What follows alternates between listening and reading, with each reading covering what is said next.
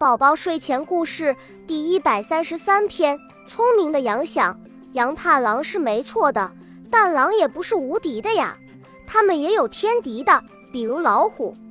所以这只羊就想办法弄到了一张虎皮，披在了自己身上。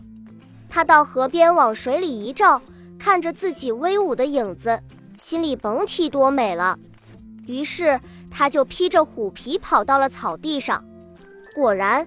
狼一看见它就躲得远远的，它虽然也被狼吓得簌簌颤抖，但看到狼被自己吓跑，还是很有成就感。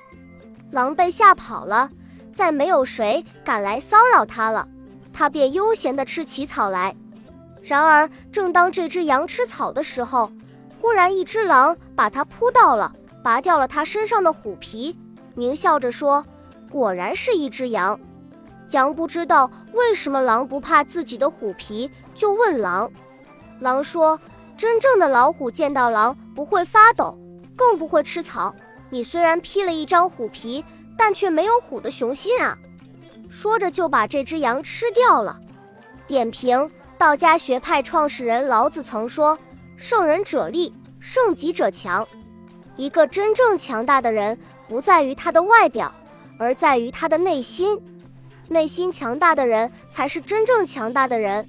他们可能跟我们一样，只是一个平凡的人，在平常时，他们跟我们一样有自己的喜怒哀乐，但是他们从不曾被击倒。